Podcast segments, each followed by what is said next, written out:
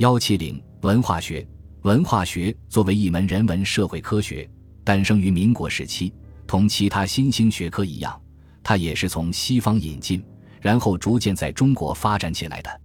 文化一词，德文为 culture，英文为 culture，原从拉丁文 cultus 而来。我国古老的词汇中也有文化一词，意为文治教化。但具有现代意义的文化一词。乃清末从日本引进，是对 culture 的意义。直到五四以前，它常常与文明混用。五四新文化运动的开展，标志着现代文化意识在中国蔚然兴起。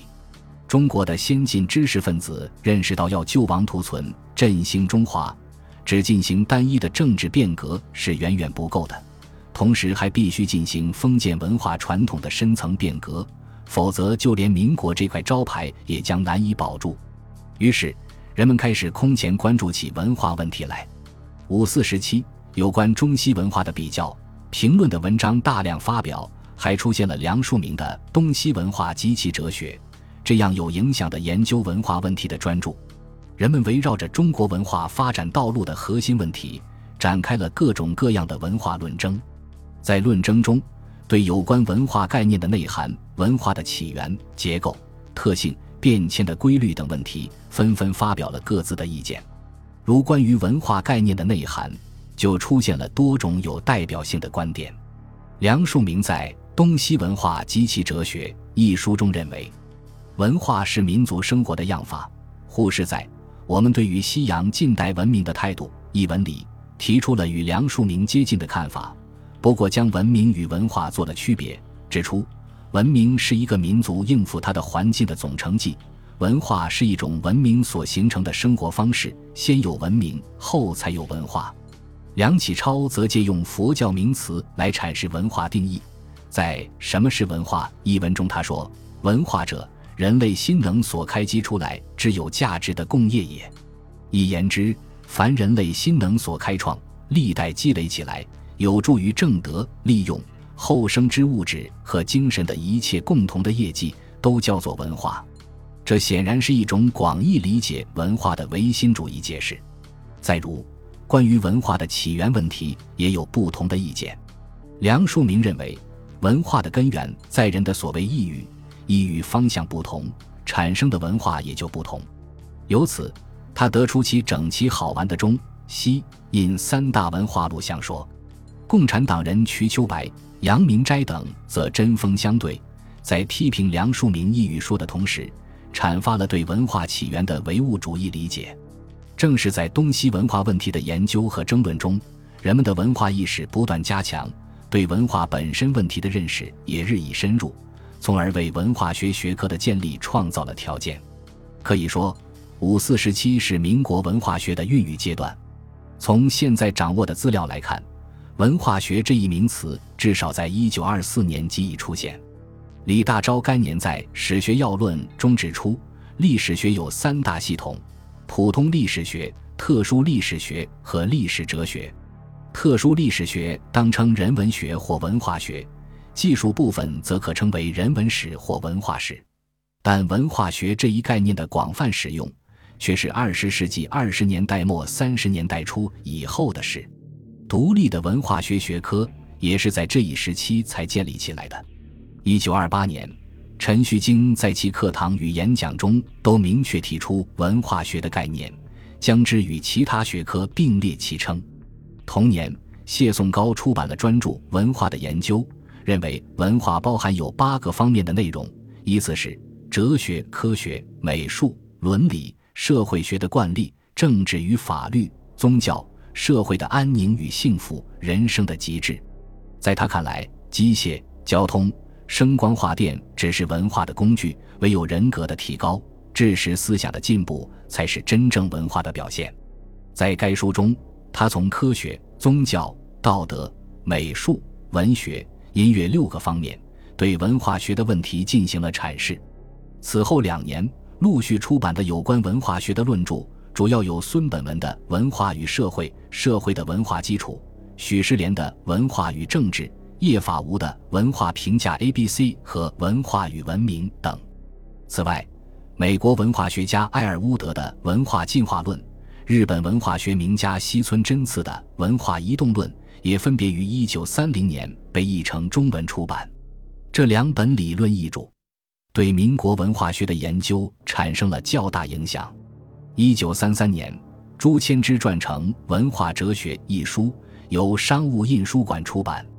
这是我国学者大胆自创比较完整的文化学体系的开始。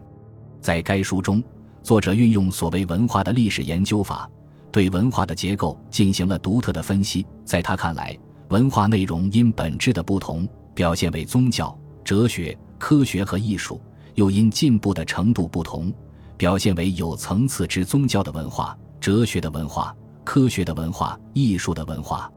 宗教的文化以印度为代表，哲学的文化以中国为代表。科学的文化以西洋为代表，而一切文化归根结底又都趋向于艺术化。这种观点很容易使人想起梁漱溟的文化录像学说。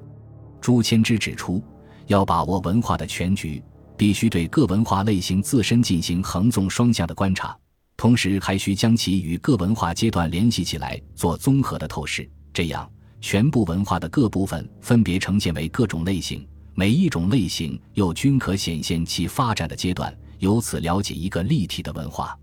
朱谦之的文化学说虽然主观唯心主义色彩浓厚，但对于文化结构问题的有些认识，即使在今天看来，也仍不失一定的思想价值。朱谦之之后，认真研究过文化学并有所成绩的学者，主要有黄文山、严焕文、陈旭京、于天修等人。黄文山很自觉和热心于在中国发展文化学。二十世纪三十年代，曾在广州中山大学参与发起成立中国文化学学会，并于一九三八年二月以该会名义出版《文化学论文集》一书。在该书中，他探讨了文化学建设论、文化学方法论、文化学法则论、中国文化建设的理论问题与文化学。从文化学立场所见的中国文化及其改造等内容。后来，黄文山又将此书中的有关部分加以扩充，出版过《文化学的建立》和《文化学的方法论》两本小册子，对文化学建立的可能性、录像、文化学研究的方法问题进行了专门探讨。至此可以说，文化学作为一门独立的社会科学新学科，在中国已经奠基下来。严焕文、于天修这一时期分别著有《文化学》《社会文化研究法》等著作。陈旭京是这些人中成绩较为突出的一个，他乃民国时期最有代表性的全盘西化论者。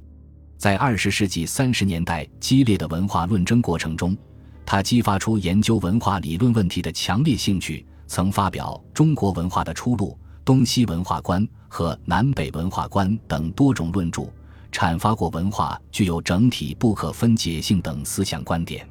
一九三九年起，他正式在西南联大讲授文化学的课程。一九四七年，撰成并出版《文化学概观》一书。在该书中，他先简要论述了文化的分类、意义、文化与文明的关系、文化学发展史，并从伦理、宗教、政治、经济四个方面分析了文化的内涵。然后再说明文化形成的环境基础、文化的空间性和时间性等问题，最后从一致与和谐、回顾与前瞻、自由与平等、模仿与创造、个人与社会、国家与世界、东方与西方、南方与北方八个方面，对文化的特性、发展、转换、地域性进行了较为全面的阐述，形成了一个内容丰富、逻辑严密、框架庞大的文化学体系。应当说，它大体代表了民国文化学研究的最高水平。不过，其缺失也很明显，那就是铺陈过宽，好些问题只是泛泛而论，显得深度不足。特别是把文化的整体不可分性强调到极端的程度，既不符合文化自身发展的规律，也有害于文化交流的实践。它是陈氏长期固执的全盘西化论偏见在文化学中的反映。这一时期。有影响的文化学理论译著有费孝通义马林诺夫斯基的《文化论》，周俊章译史密斯的《文化传播辩论集》，杨周康译的《文化起源论》。二十世纪三四十年代，文化学的各分支学科及部门文化学也有了初步发展。文化人类学、文化社会学、文化教育学、文化历史学、文化统计学和文化形态学等领域均有译著和论著出版。林慧祥对文化人类学的研究最有成绩。一九三四年，他著有《文化人类学》一书，结合社会进化论派、传播学派的意见，采各家之长，融合成一体系，从物质文化、社会组织、宗教、艺术。语言文字五个方面，系统论述了该学科的各种问题，在学术界产生了较大、较持久的影响。陆德英翻译出版的《戈登·维瑟文化人类学》一书也值得一提。文化教育学方面，蒋敬三研究较有成绩，他著有《文化教育学》一书。此外，杨庆庭的《文化教育学概论》，钱穆的《文化与教育》，李旭的《教育文化》也各有贡献。文化社会学方面，以朱谦之一九四七年在商务出版的《文化社会学》一书的探讨最为系统；文化形态学方面，则以王文俊翻译的《文化形态学研究》和林同己著的《文化形态史观》较有影响。至于文化历史学方面，其理论研究要远远落后于文化史的研究实践。这一时期大量出版的有关中外古今的千姿百态的文化史著，表明人们文化意识日益增强的同时，史家的文化学素养却还显得明显不足。这种情状事实上一直延续到今日。民国时期，在文化学的研究方面，马克思主义者也做出过贡献。从李大钊、瞿秋白、杨明斋到毛泽东和张闻天。都发表过关于文化理论问题的精辟见解，特别是毛泽东在《新民主主义论》一文中所阐发的一些观点，如认为一定的文化是一定社会的政治和经济的反映，又给予伟大影响和作用于一定社会的政治和经济，早已成为概括文化和政治经济关系简明扼要的经典之论。遗憾的是，由于种种原因。他们却没有建构起关于文化学的理论体系。